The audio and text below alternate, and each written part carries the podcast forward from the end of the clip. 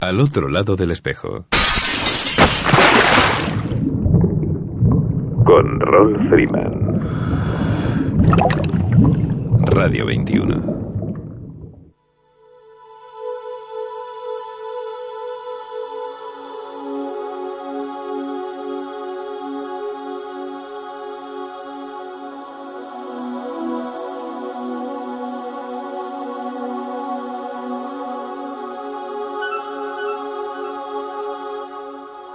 Hola amigos, saludos alados y bienvenidos a una nueva edición de Al otro lado del espejo.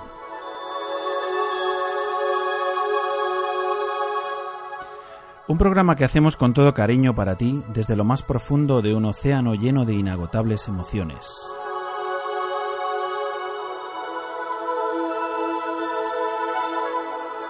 Emitiendo desde tu emisora favorita, Radio 21, a través de las ondas de la frecuencia modulada desde el 107.9, 107.8 y 107.5.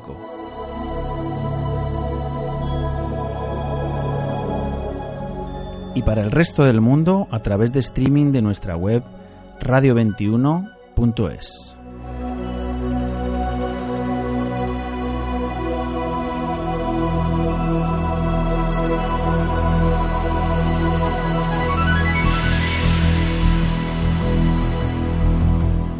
Bueno, pues ya estamos por aquí. Este fin de semana tengo unas ganas locas por irme a bucear a alguna parte. El tiempo, ese tiempo loco que tenemos, eh, va dejando ya entrever estos rayos ultravioleta, estos que hacen que el calor se sienta en la piel y que nos entre la llamada del agua que hay dentro de nosotros. Así que si nada lo impide, me gustaría ir a sentir ese abrazo de Neptuno.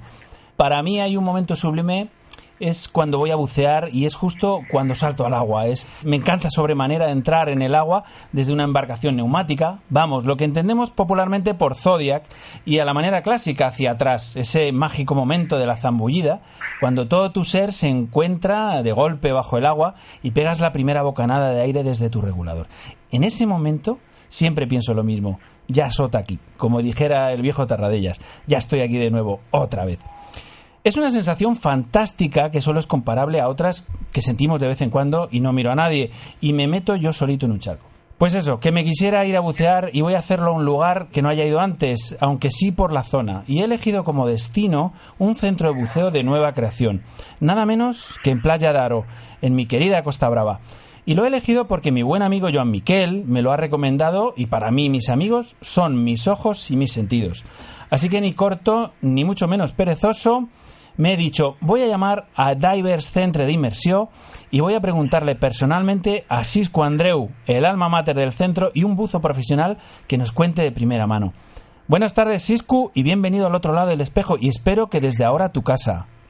Muy buenas tardes. bueno, cuéntame en primer lugar eh, la meteo para el fin de semana, ¿cómo, cómo se presenta? ¿Se podrá bucear? Bueno, eh, bueno, en principio parece que el tiempo viene, viene muy bueno y bueno, en principio se, se, está vaticinando que habrá muy buena mar y buen sol. Con esto ya es, lo justo y necesario para bucear. Fenomenal. Pues oye, cuéntanos un poco eh, dónde estáis situados geográficamente y con respecto a la mar y a los vientos, porque supongo que esto es, es bastante importante y hay que tenerlo en cuenta, ¿no? Sí, sí, bueno, nosotros estamos situados en, la zona costera, como de, aquí, aquí, aquí de, de Plaza Daro. Y entonces, bueno, en principio nosotros el, viento que más nos afecta es el, viento de Garrí, que es el que viene del sur, y el de Levante, que es el, el Yaván, que le llamamos aquí, ¿no? Y bueno, básicamente, si esos dos vientos se mantienen como se tendrían que mantener, pues no tenemos ningún problema en bucear por, por toda, la costa, desde Palamos hasta un poco más allá de San Feliu, entre, medio camino San Feliu y Tosa, prácticamente. O sea, estáis entre, entre Tosa y el Cap de Begur, ¿no? Bueno, no, de no, entre todos y Palamos. El de ah, ya nos queda muy lejos y ah, entonces ya sería un punto de inmersión que, que hay otros centros que les queda mucho más próximo y mucho más beneficioso para ellos también a nivel de, costes. Correcto. Y entonces, eh, en vuestra área de influencia marítima, ¿qué, qué, zonas son las que tocáis como puntos de inmersión? Eh, sí, pues mira, nosotros aquí tenemos aproximadamente entre 14 y 15 puntos de inmersión que van desde lo que te comentaba, desde Palamos, que ahí Palamos pues tenemos La Llosa, tenemos el, famoso y típico y emblemático el Boreas, que es el barco hundido que hay, que ah, muchísimos, muchísimos, buceadores lo conocen. Lo conozco, lo conozco. Luego, justo un poco más para dirección a, Pachadaro, tenemos la, esa de la Roca de Almón, luego más para allá la Roca Royal, Diney, los biotopos, la Llosa de Pordaro, en Secaíns, Valellas, Soceras, luego más ya llegando a San Feliu de Guíxols tenemos por la isla de San Feliu de Guíxols, Las Planetas, El Jardín, La Red, Vamos, que, que- que la Montilivi, o sea, bueno, unas cuantas, unas cuantas. Oye, Siscu, entonces, eh, ¿cuál es la, trive- la travesía más larga que tenéis que hacer? Aproximadamente. La travesía más larga, como mucho, son 25 minutos de navegación. Ah, es una buena travesía. voy a decir que la navegación más larga es, es la que nos queda por un lado izquierdo hacia Palamós, sería hacia Alboreas, hacia la Llosa, y para el lado derecho, dirección Tosa, pues sería a, a, a, a Montilivi. Oye, en cuanto a los a estos puntos donde, donde nos podemos sumergir, cuéntanos un poco cómo son. ¿Qué, qué nos espera ahí bajo el agua? Estamos en, en, la Costa Brava, eh, que hace honor a su nombre, ¿no? Sí, sí, sí. Bueno, de hecho, la mayoría de, zona, de toda esta zona que hay por allá, lo que tenemos es, to- es zona de, con, mucha, con, mucho, con mucho coralígeno. Y esto, bueno, o sea, lleno de agujeritos para poder mirar muchísimos, muchísima vida, vida marina. Y ahí puedes encontrar desde, desde langostas, crombrios, morenas, bueno, gran cantidad de, pescado que está entre medio de dos aguas. Hemos visto barracudas, peces luna. Bueno, la verdad que es una fauna, es una fauna muy variada y luego incluso para la gente que, que es muy aficionada a la fotografía en macro, pues tenemos alguna inmersión como roca roja básicamente, que hay mucho nudibranquio y flavelinas y todo esto y la verdad es que, que son inmersiones muy muy muy atractivas. Pues, pues nada, Siscu, para, para mí, vamos, que yo ya estoy deseando salir para Pues Playa nada, de Aro y, y dejarme seducir por Divers Center de inmersión, poder disfrutar Sí. de, de buenas inmersiones en tu compañía, porque seguro que me vas a descubrir más de una sorpresa bajo el agua. Esperemos que sí. Sea pues un placer contar contigo como nuevo amigo y más que buzo y, y animamos a todos los escuchantes que quieran conocer un nuevo centro de buceo liderado por un auténtico veterano del buceo que, que no dejen de acercarse por Divers Center de Inmersión en Playa Daro. Eh, Siscu, mm, dinos tu, tu página de contacto. Sí, mira, yo, yo- yo ahora últimamente tenemos la página web, que es la de web, web diversdiving.com. Ujú. Y aquí ya tienes, ya tienes, ahí está todo puesto. Hay un poco de información en general, toda la tarifa de precios, todas las promociones que estamos haciendo, que son cuatro las que estamos haciendo promociones diferentes. Bueno, todo, la tarifa de precios, los horarios, el equipo que trabaja, o sea, todo está puesto ahí en la página web. Fenomenal. Pues nada, Siscu, muchísimas gracias por, por haber estado un ratito con nosotros. Un abrazo y, y hasta siempre. Venga, Pues de acuerdo, pues muchísimas gracias a vosotros. hasta luego. Venga, un saludo, gracias.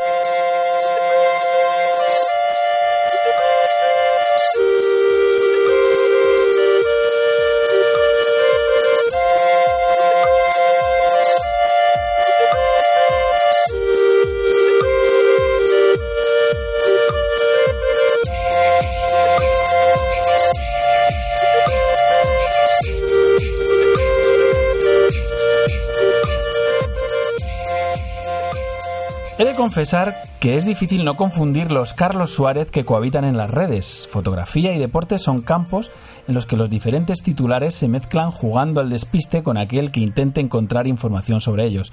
Nosotros lo tenemos claro y hemos querido invitar a nuestro programa a Carlos Suárez, fotógrafo submarino que ha publicado en prácticamente todas las revistas del medio y en multitud de medios gráficos como National Geographic, Underwater Journal, Mundo Submerso, El País, El Mundo, Buceadores, etc.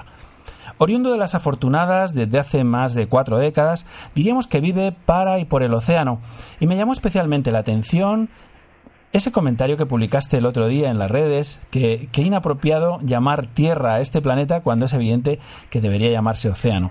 Buenas tardes, Carlos, y bienvenido al otro lado del espejo. ¿Qué voy a decirte? Tu casa de siempre, ¿qué tal? Muy bien, todo muy bien. Bueno, cuéntanos un poco, ¿cómo ha sido tu trayectoria en este planeta de agua? ¿Cómo empezó todo? Bueno, la verdad es que desde muy niño, al vivir aquí en Canarias, pues tienes mucho contacto con, el mar, ¿no? Tuve la oportunidad de, empezar a hacer apnea desde muy jovencito y con los años, pues bueno, acabas sacando el curso de buceo, buceas con amigos, te metes en clubs donde la afición es bastante grande.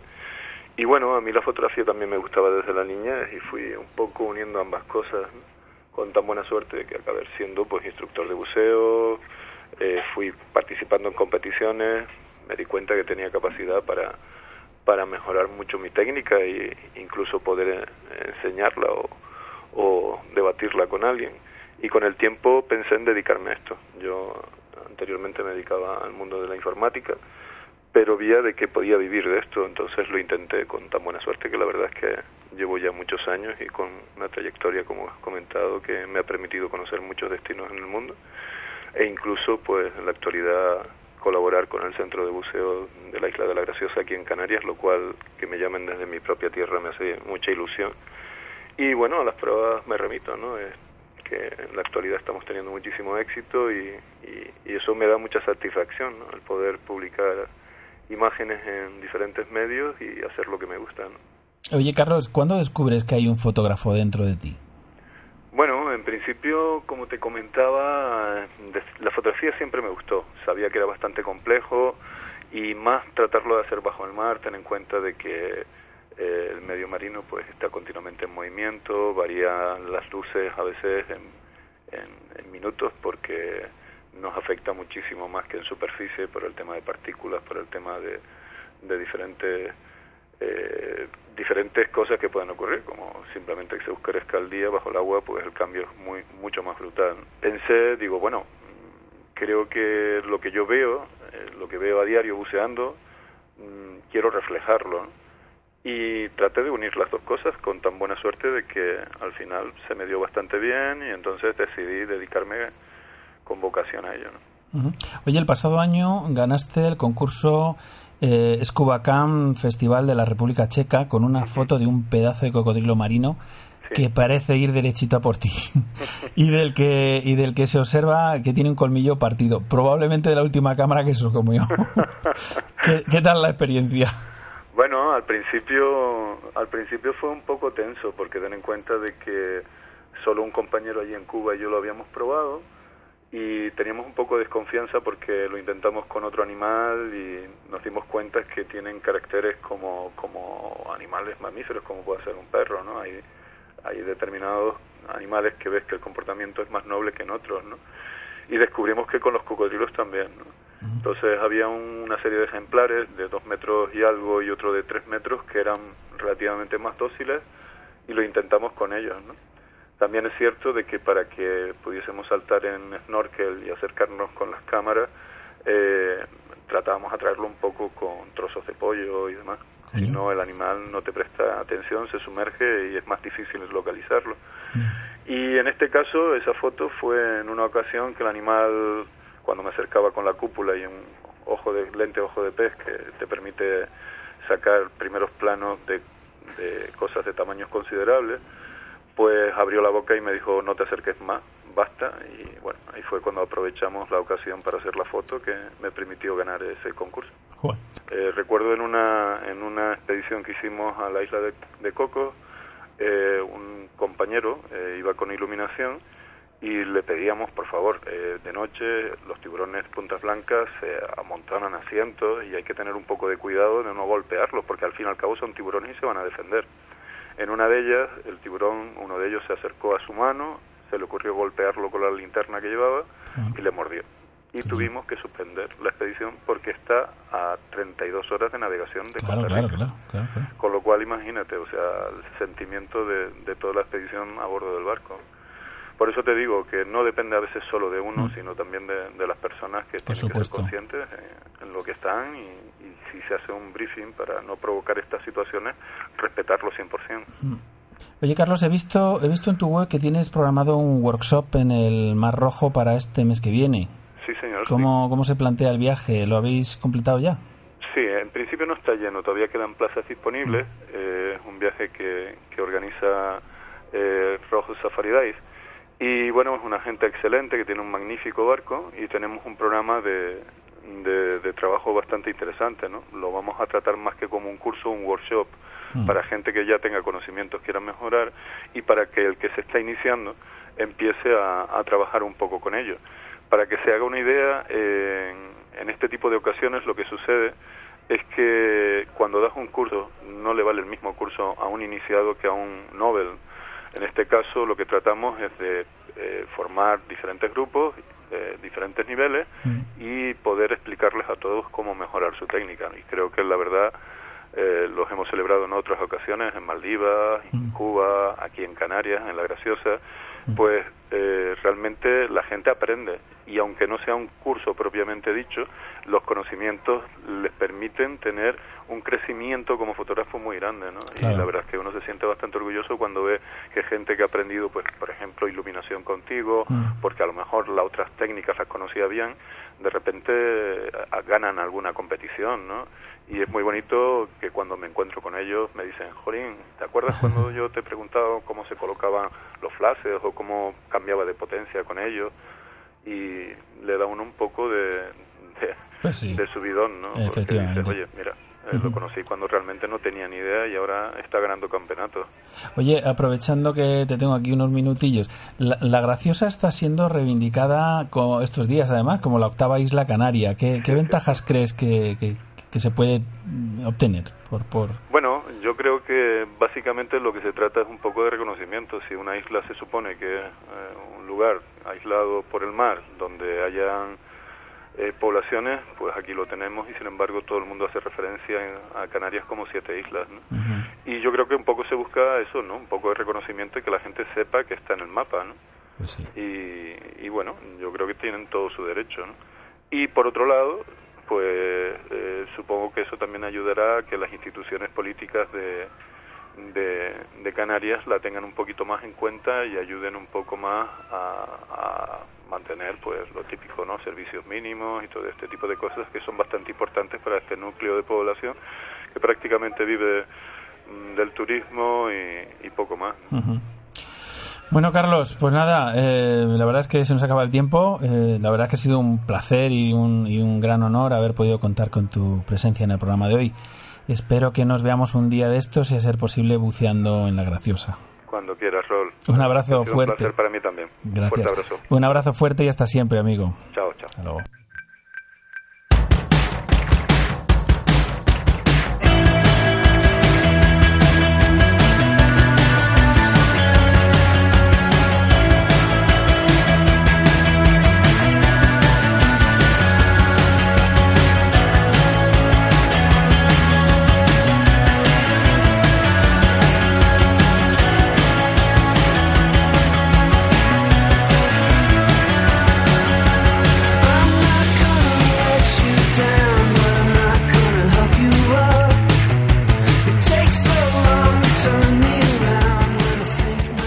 Y de tierras burgalesas nos llegan noticias acuáticas que entendemos muy interesantes. En su presentación dice así: Delfín Club Burgos es una asociación sin ánimo de lucro.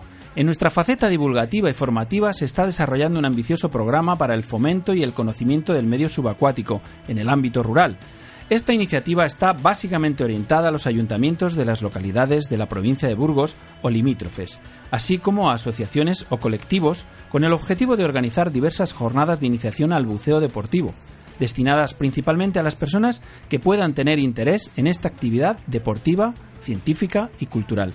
Y nos presentan un evento denominado segundas jornadas de bautizos de buceo en las piscinas climatizadas de Aguilar de Campo con dos O's, en Palencia. Y que como todo el mundo sabe, la segunda O de Campo no es una O, sino una galleta, porque es el lugar donde se fabrican las deliciosas galletas María, las de toda la vida. Nuestra más sincera enhorabuena del Fin Club Burgos por tan encomiable iniciativa de acercar y dar a conocer nuestra pasión por el agua y el buceo a los pueblos castellanos que en ausencia de mar seguro que están deseando de experimentar las mismas sensaciones que tanto placer nos producen a los de tierra adentro. Felicidades, compañeros, y esperamos que sea todo un éxito y cunda el ejemplo. Desde el otro lado del espejo os emplazamos a que nos hagáis una crónica del evento y nos mandéis alguna fotiki para colgarla en nuestro muro de Facebook. Para los interesados en ampliar información de este y otros eventos podéis entrar en su página web www.delfinburgos.es.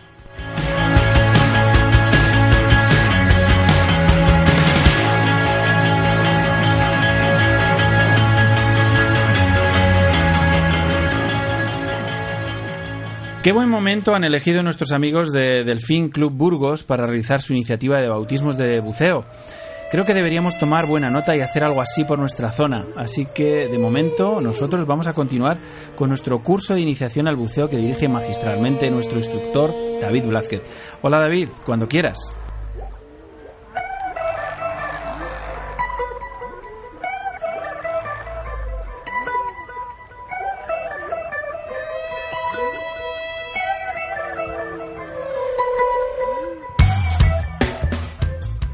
Buenos días, Rol, y a todos los oyentes de al otro lado del espejo.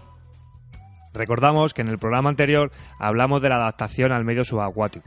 Hablamos de la luz, la visión, cómo oímos, la pérdida del calor bajo el agua, el movimiento y la importancia y eficacia respiratoria. Hoy hablaremos del equipo de buceo y de su mantenimiento. Y en el programa siguiente entraremos otra vez en la piscina. Muchos alumnos me hacen la misma pregunta. David, quiero comprarme un traje de buceo, ¿cuál me recomiendas? Parece una pregunta fácil de responder, pero es bastante personal. Porque existen, muchos tipos de traje para diferentes temperaturas que nos podemos encontrar a lo largo de los mares, lagos o pantanos. Y yo les pregunto dónde, cuánto piensas bucear y cuánto te quieres gastar. Si solo buceamos en verano y aguas cálidas, no necesitamos gastar mucho dinero y con una licra o traje húmedo de 3 o 5 milímetros para las inversiones más profundas sería más que suficiente. Si por el contrario buceamos todo el año, el traje de 5 milímetros puede ser poco por debajo de los 21 grados. Necesitaremos protección para la cabeza y para las manos y pies, además del resto del cuerpo. En invierno debemos añadir un sobretraje, capucha o guantes y escarpines si utilizamos ese traje de, 5 milímetros. Y si solo buceamos en invierno o gran parte de este, es muy recomendable un traje seco o semiseco.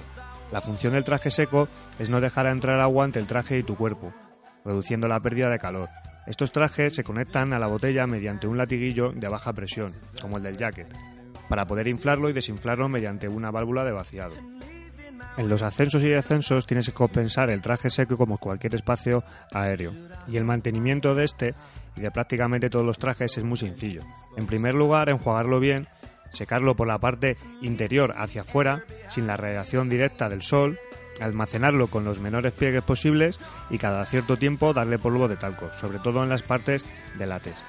Por último, para los trajes secos y semisecos es muy importante engrasar la cremallera metálica, por ejemplo con parafina.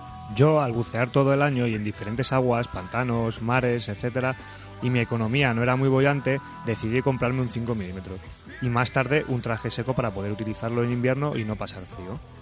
Hoy en día los trajes secos no son tan caros y te permiten poder bucear todo el año. Te darás cuenta que bucear en invierno es una buenísima opción y no son muy difíciles de utilizar, aunque sí que requiere un pequeño curso y práctica en piscina antes de utilizarlos en, mar. Después de hablar de los trajes, vamos a hablar del sistema de lastre. Existen dos tipos principalmente de sistema de lastres. Uno es el integrado en los yaques y otro es el cinturón. Pero la característica más importante es que tengan un sistema de zafado rápido para poder quitárnoslo en caso de emergencia rápidamente. Es importante, en el caso del cinturón, sujetarlo por el lado contrario a la villa para que el plomo no se suelte y se pueda caer encima de un pie. Alguna vez oiréis decir a un buceador me inclinaba a la derecha o a la izquierda. Eso es debido a que los plomos deben estar sujetos por encima de la cadera y simétricos. Si tenemos más plomo en un lado que en otro, nuestro cuerpo se inclinará hacia el lado que tiene más peso. Y para calcular la cantidad de lastre que debemos llevar, recordamos que con todo el equipo puesto y el jacket desinflado, aguantamos una respiración y solo debemos sumergirnos hasta el nivel de los ojos. Y así poder determinar el peso que debemos tener en cada inmersión. A continuación hablaremos de la fuente de aire alternativa. Si prestas atención a tu menómetro y planificas la inmersión con cuidado, es poco probable que te quedes sin aire bajo el agua. A pesar de esto, debes ser capaz de resolver una emergencia de este tipo. Recordamos que la fuente de aire alternativa es cualquier segunda etapa que puede ser utilizada aparte de la segunda etapa principal que llevas en la boca, para poder ascender respirando con normalidad.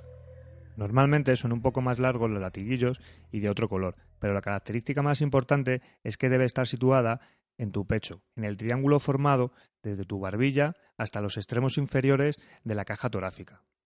Los reguladores deben ser compensados. Esto quiere decir que cuando compartimos aire con el compañero de la misma botella, esta tiene que suministrarnos más demanda de aire para los dos boceadores y que a medida que descendemos nos proporcionará más aire. En esta colocación, si tu compañero se quedara sin aire, sabría dónde encontrar tu segunda etapa fácilmente. Otro tipo de fuente de aire alternativa es una botella de reserva o botella pony. Es una pequeña botella de buceo normalmente sujeta a la botella principal con su propio regulador. Y otra fuente de aire alternativo que puedes utilizar es la botella de ascenso, que es una pequeña botella con un regulador muy sencillo que tiene la suficiente aire para llegar a la superficie. Pero estas botellas son un complemento más a la segunda etapa. Si llevamos una botella pony o botella de reserva, también tendremos que llevar las dos segundas etapas. Otro elemento importante del equipo de buceo es el cuchillo. El cuchillo lo utilizamos por seguridad y comodidad, para cortar, para medir, para serrar o para poder golpear y hacernos oír. Pero la característica más importante es que tenga un cortacabos. También tenemos que tener un medidor de tiempo, un reloj, un ordenador, etcétera. También necesitaremos un profundímetro para saber a qué profundidad estamos en cada momento, un, un, ordenador de buceo para el control del nitrógeno que se disuelve en tu cuerpo durante una inmersión y controlar toda la inmersión, el perfil de inmersión, una brújula para no perder la dirección y rumbo de la inmersión, un termómetro, ya sea individual o en el reloj, y un manómetro sumergible para saber la presión de la botella en cada momento. Y con esto acabaremos el programa de hoy. En el siguiente programa hablaremos del sistema de compañeros, de la comunicación y procedimientos, señales y entraremos en la piscina a realizar la inmersión 2 de aguas confinadas. Espero que os haya gustado y también os invito al día 22 de junio a, a participar en la limpieza del pantano en San Juan. Muchas gracias y hasta el viernes que viene. Al otro lado del espejo. Con Rolf Freeman. Radio 21.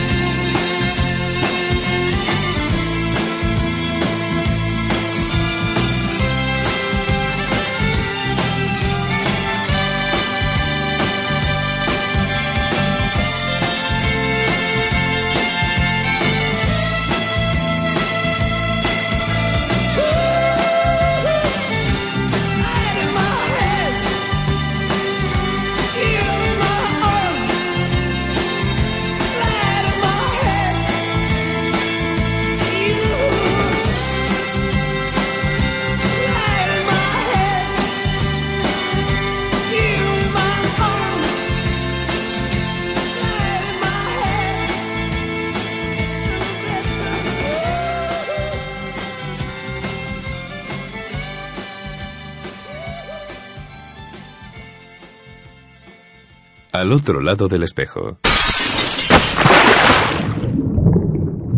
Con Rolf Freeman. Radio 21.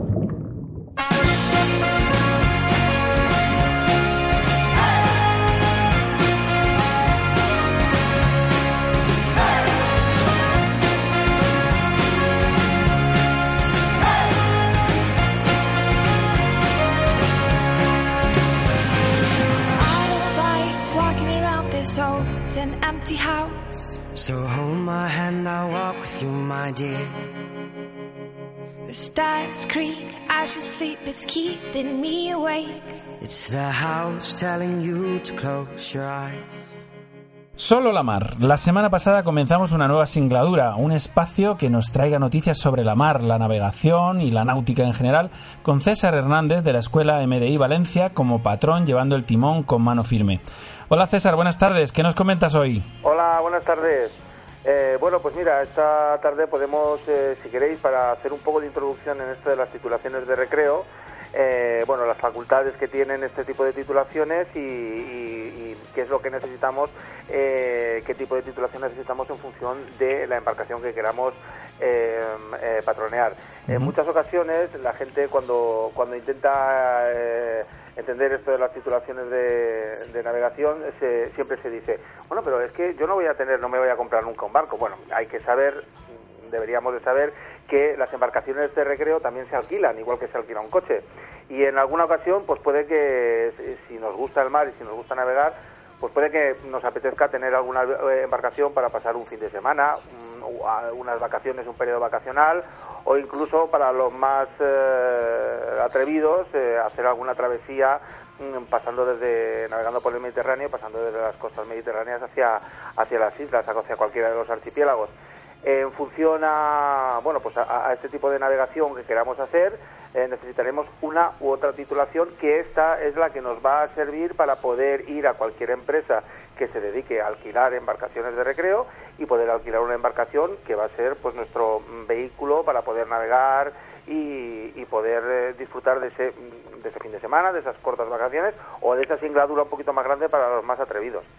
¿Y cuál es la más, la más pequeñita? Es decir, empecemos por, por, por lo más básico. Bueno, pues lo, más básico es, es- eh, informar a la gente para que sepan que las, las titulaciones de embarcaciones de recreo nos facultan para manejar embarcaciones deportivas que no tengan fin comercial. ¿eh? Nosotros vamos a alquilar o a- eh, si alquilamos, alquilaremos unas embarcaciones que pertenecerán a una lista o si compramos una embarcación pertenecerá a, una, a otro tipo de lista. Eh, las titulaciones de recreo, eh, este, este tipo de titulaciones de recreo están emitidas por la Dirección General de la Marina Mercante. En ocasiones también algunas titulaciones más pequeñitas están emitidas por las comunidades autónomas que en algunas mm, comunidades han asumido estas competencias y que son las encargadas de validarlas, ¿no? Para obtener una titulación de recreo mm, existe una orden, una orden de fomento que es del 2007 de octubre y eh, en esta orden se regulan las condiciones para el gobierno de embarcaciones de recreo. Eh, hay que superar un examen eh, teórico y luego rea- realizar unas eh, prácticas eh, básicas de seguridad y navegación y luego otras eh, prácticas de radio, de, de- manejo de la radio. Eh, también es cierto que hay ciertas comunidades que en las que se, se permite sustituir estas prácticas básicas de seguridad por unas eh, eh, prácticas eh, en un examen. Bien, eh, una vez los exámenes, los exámenes teóricos se realizan a través de las comunidades autónomas por la Dirección General de la Marina Mercante y consisten en un examen de tipo test de 75 preguntas que bueno que en otro programa desarrollaremos y diremos cuáles son exactamente toda la división de todas estas preguntas, qué porcentajes son las que tienen que aprobar y cuáles son las que no tienen que aprobar y, eh, y, y- y cómo y cómo están eh, cómo, cómo están distribuidas y confeccionadas. Bien. Y en cuanto a las prácticas de, básicas de seguridad, se tienen que eh, estas prácticas se tienen que realizar en, en las escuelas, es decir, así como eh, un, un alumno puede mm, a nivel a título individual y particular presentarse como nosotros o como mucha gente entenderá por libre a las pruebas teóricas para las prácticas de, de navegación únicamente se pueden realizar en escuelas que cumplen con unos mm, requisitos exigidos en una, en una legislación, es una orden también del 2007. Bien, y eh, estas escuelas eh, tienen, la, tienen este tipo de embarcaciones que pertenecen a la lista sexta y eh, los instructores que eh, son los que los que instruyen y valga la redundancia eh, a los a los alumnos en, en, en estas prácticas de seguridad. Una vez eh, superadas todas estas prácticas eh, se remite toda la documentación visada por, por las escuelas y por los y por los órganos competentes de examen teóricos y se remite se remite a la al, al, al- al órgano delegado de cada comunidad para que ésta sea la que extienda la, eh, la- el título correspondiente. Es cierto que también pueden, se pueden tramitar a través de Capitanía Marítima, que es el órgano, como hemos dicho antes, que se encarga de la expedición. También se puede tramitar a través de la Capitanía Marítima, eh, sin necesidad de que, de que, de que, eh, de que concurras a la, a, la, a la comunidad autónoma en la que tú has hecho el examen. César, un, un concepto, un concepto. Sí, sí. ¿Por dónde se circula? ¿Por la derecha o por la izquierda? O sea, por favor o por Por estribor. estribor, por estribor siempre. Y siempre hay que ceder el paso, como como en como lo- en la navegada, como en tierra, a los que vienen por estribor. ¿eh? Los buques de propulsión mecánica siempre tienen que ceder el paso a o deben de maniobrar a todos los buques que les alcancen por estribor. No Muy sé, bien. No exactamente alcanzar. Pues nada, nos quedamos con ese concepto hoy. Hoy. La, semana que viene seguimos. Bien, ah, la semana que viene hablaremos de, de, de una vez cumplidas todas estas condiciones, eh, que también hablaremos de qué, qué es lo que hay que hacer con cada título y luego hablaremos de que, de, de hay ciertas embarcaciones que no necesitan título de embarcaciones de recreo y luego de todos los tipos de titulaciones que hay y el desarrollo de cada una de ellas. Muy bien, César, un abrazo muy fuerte y nos vemos la semana que viene. Igualmente, buena prueba y buena guardia. Hasta luego. Hasta luego.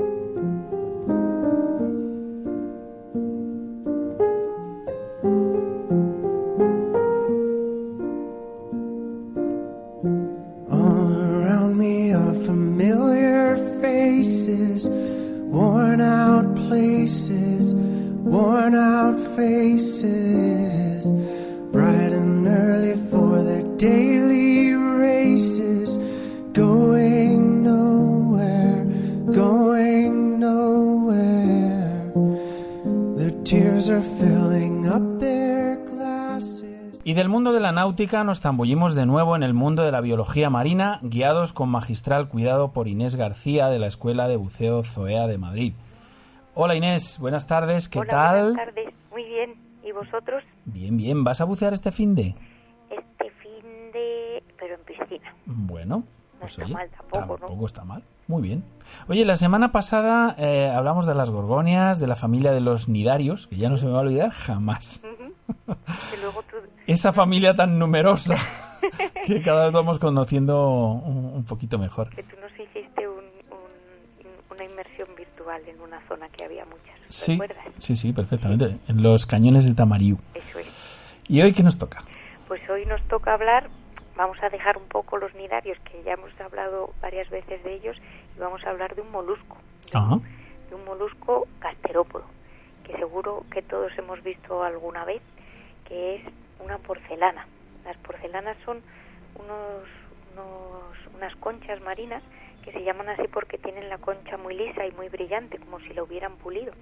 Y la especie de la que vamos a hablar hoy es eh, se llama Luria lúrida o Ciprea lúrida. Por eso también se les conoce normalmente como porcelanas o cipreas. Son, son especies muy, muy abundantes en mares tropicales y en el Mediterráneo también tenemos bastantes ejemplares. Lo curioso de estos organismos es que una parte de su cuerpo, que se llama el manto, lo extienden hacia afuera de la concha y cubre la concha durante la vida del animal. Y por eso la concha está tan lisa, porque no tiene roces ni, ni ningún organismo que viva encima. Y por esa razón también son muy apreciados por los coleccionistas o se venden en las tiendas de, de souvenir. Eh, Esta especie en concreto es, es de un tamaño bastante grande, puede alcanzar 6 centímetros de, de tamaño. Y es, tiene una forma ovalada como si fuera un globo y es de un color pardo. Y la parte de abajo, la que toca con el fondo, es castaño claro o casi blanco. Y luego la concha tiene como dos franjas eh, eh, de color más clarito.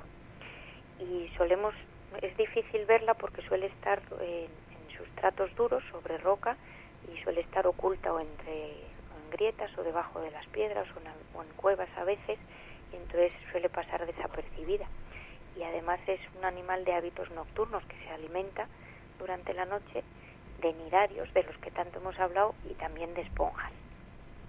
En esta, mm, en esta especie las hembras ponen un- una masa de huevos muy abundante, ponen 500 o 600 huevos y es la hembra la que vigila eh, los huevos una vez que los ha que los ha que, han- que los ha puesto, vamos, que tiene ahí la puesta en el fondo. Y en cuanto a su situación, pues debido a lo llamativo de su concha es una especie que está en regresión. Y de hecho muchos buceadores lo, recolectamos porque son, son bastante bonitas. Y antiguamente se utilizaban como amuletos contra la esterilidad y también en algunos en algunas eh, comunidades como moneda de cambio.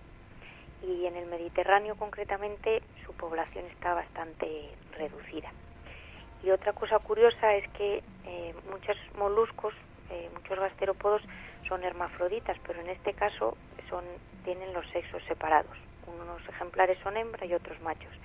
Entonces eh, la probabilidad de que los gametos masculinos y femeninos se encuentren es más complicado y por eso las poblaciones tardan más en, en recuperarse. Y una recomendación, aparte de que cuando vayamos buceando tenemos, tengamos un comportamiento respetuoso, pues que tratemos de no, de no incentivar, de no comprar estas eh, curiosidades o recuerdos que se sacan del mar para, no proli- para que no prolifere ese mercado. Bueno, pues nada, eh, efectivamente yo, yo en las zonas en las que buceo sí encuentro algunas tiendas de estas que, que, Que a que veces tienen sí, incluso tienen muchísimas cosas y siempre entro a ver qué es lo que tienen, pero mm, vamos, que jamás he comprado nada porque efectivamente parece un poco... Bueno, Claro, eh, a es veces que... a uno se lo regalan y dices, bueno, no se lo voy a devolver, pero Claro. si uno lo puede elegir el no hacerlo, pues pues, es Pues una sí, forma de que hombre, es, una manera de proteger. Si, si no hay mercado, pero bueno, difícil es. Inés, muchísimas gracias, como siempre, por tu, por tu interesantísima aportación y, y nada, y a esperar otra semana que viene, impacientes aquí, que nos, que nos dejas. Qué bien, a ver qué nos toca la semana que viene. Muchas Muy bien, gracias. un beso, Un Inés. saludo, hasta luego. Adiós.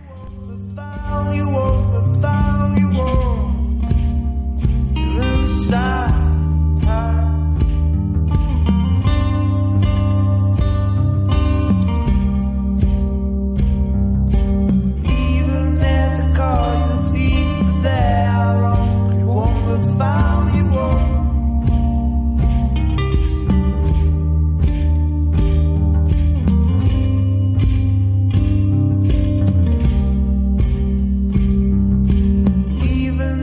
Amigos de al otro lado del espejo nos han hecho llegar la convocatoria para un curso muy especial. Se trata de un curso de apnea de alto rendimiento, nada menos que impartido por el recordman español de apnea estática Javier Prior. Hola Javier, ¿qué tal estás? Muy buenas tardes, muy bien, muy Bueno. bien, aquí estamos. Bueno, a mí es que me ha parecido un, tanto peculiar la forma de, promocionar el, curso, un poco inusual, ¿no? Y lo digo a tenor de, que no es una convocatoria directa al uso, un lugar, una duración y un precio, así de sencillo. Directo, sin más, aparece la palabra gratis. Descarga un vídeo gratis. Esto es como un rotativo luminoso que se dispara en mi alarma interior. Esto supongo que, que- que- es una técnica de marketing pues que la mayoría de nosotros no, no dominamos. ¿Por, por qué esta convocatoria tan inusual? Bueno, pues mira, dentro del mundo que llevo yo en el mundo del buceo, he echado muchísimo en falta la no solo la información, sino la formación también.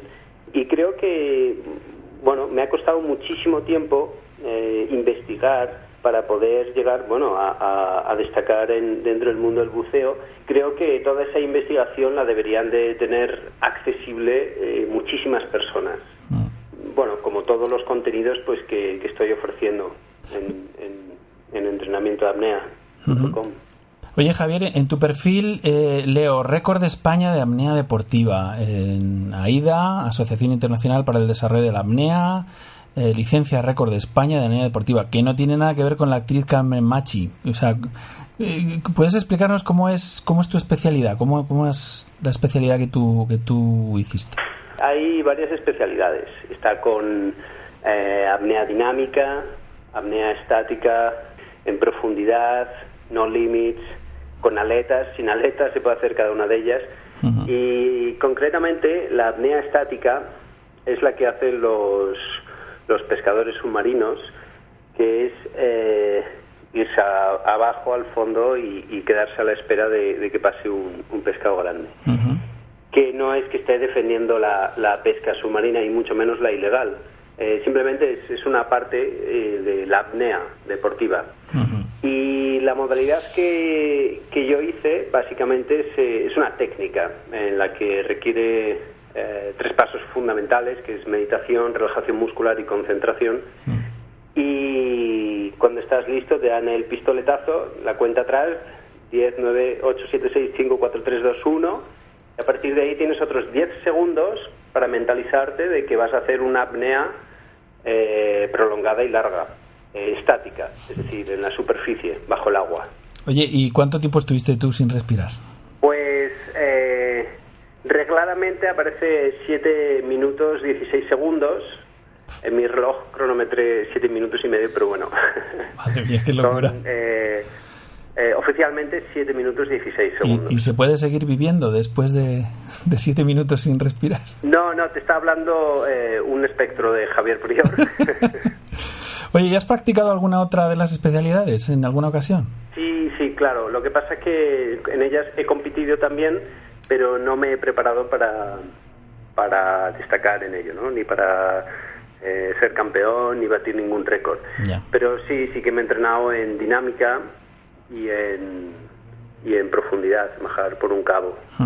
Hombre, hay una combinación, desde luego, entre lo que es la apnea y, y lo que puede significar una inmersión profunda, ¿no? Supongo que en alguna ocasión has decidido picar, picar profundo. ¿Has, eh, ¿Hasta qué profundidad has llegado a bajar así en hambre? Bueno, mi, mi máximo eh, ha sido 50 metros. Coño.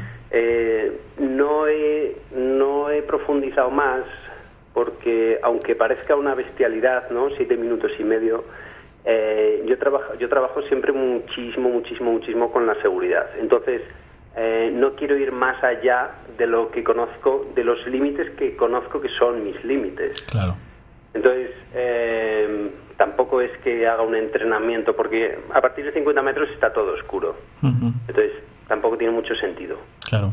Oye, en tu vídeo presentación del curso comentas eh, pues que las técnicas clásicas no son, no son en principio tan eficaces y haces alusión al mítico Jacques Mayol y al yoga. Eh, ¿Esto quiere decir que cualquiera eh, puede hacer una apnea de alto rendimiento sin el menor esfuerzo aquí y ahora? ¿O cómo es esto? Sí, sí. Eh, cualquiera puede hacer una apnea de alto rendimiento. Eh, en el siguiente vídeo eh, habrás, habrás visto, si, si te has metido en la página, habrás visto que en el siguiente vídeo explico que el 80% es psicología, Sí, por el supuesto. 20% técnica.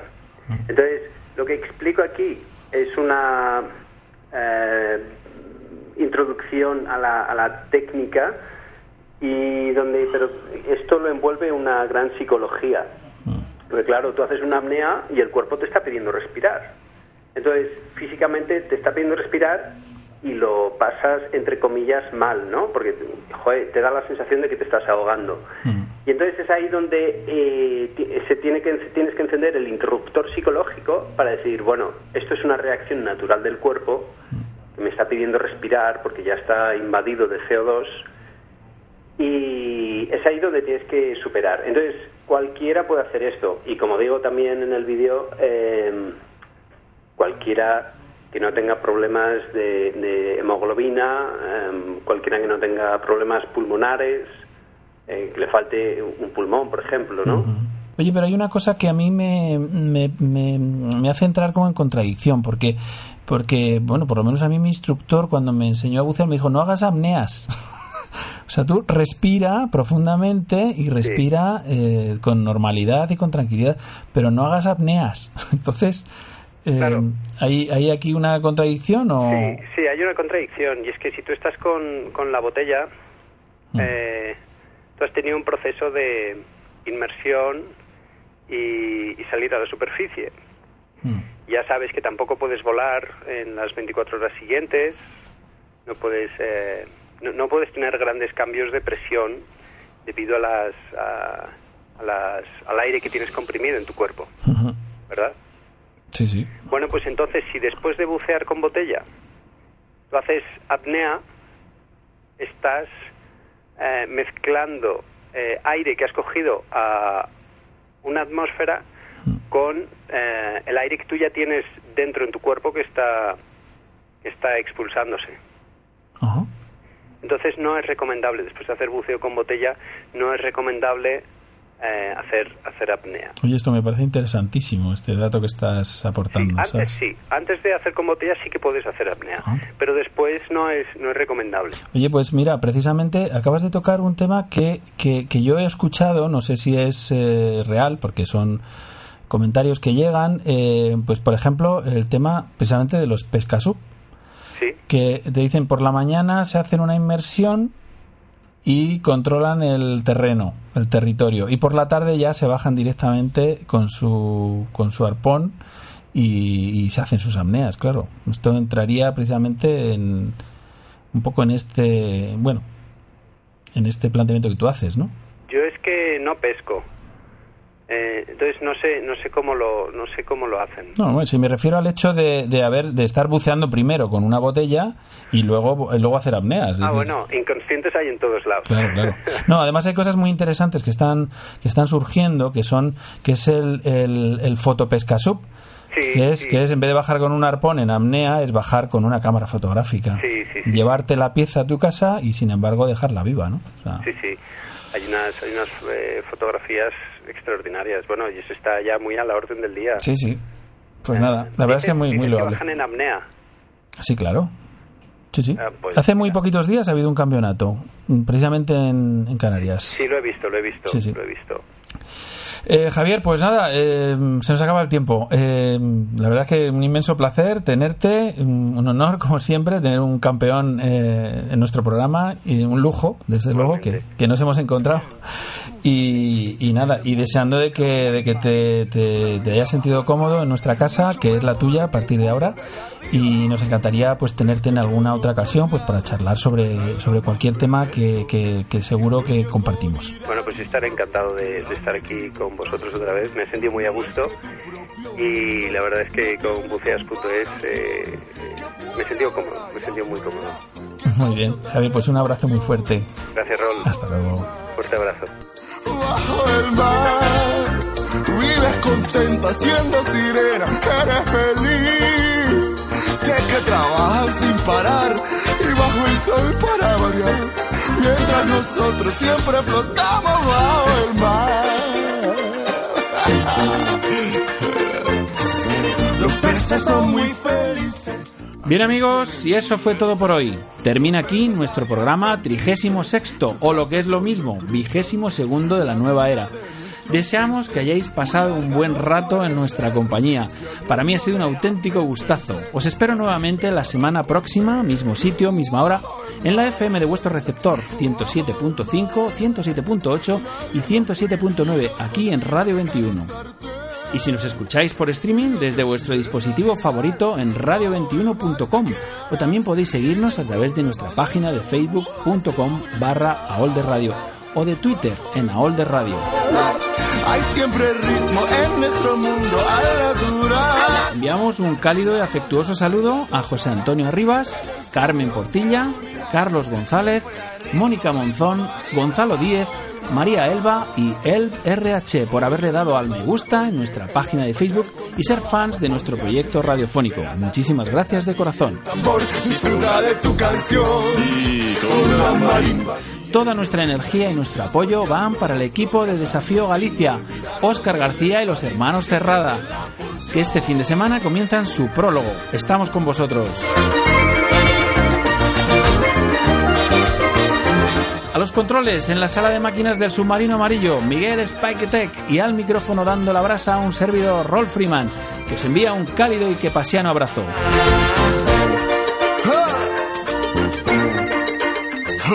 Saludos saladetes, gentes de la mar. Nos veremos en los mares o en los bares.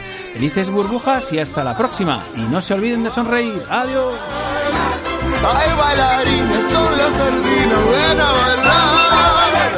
¿Para qué quieres explorar?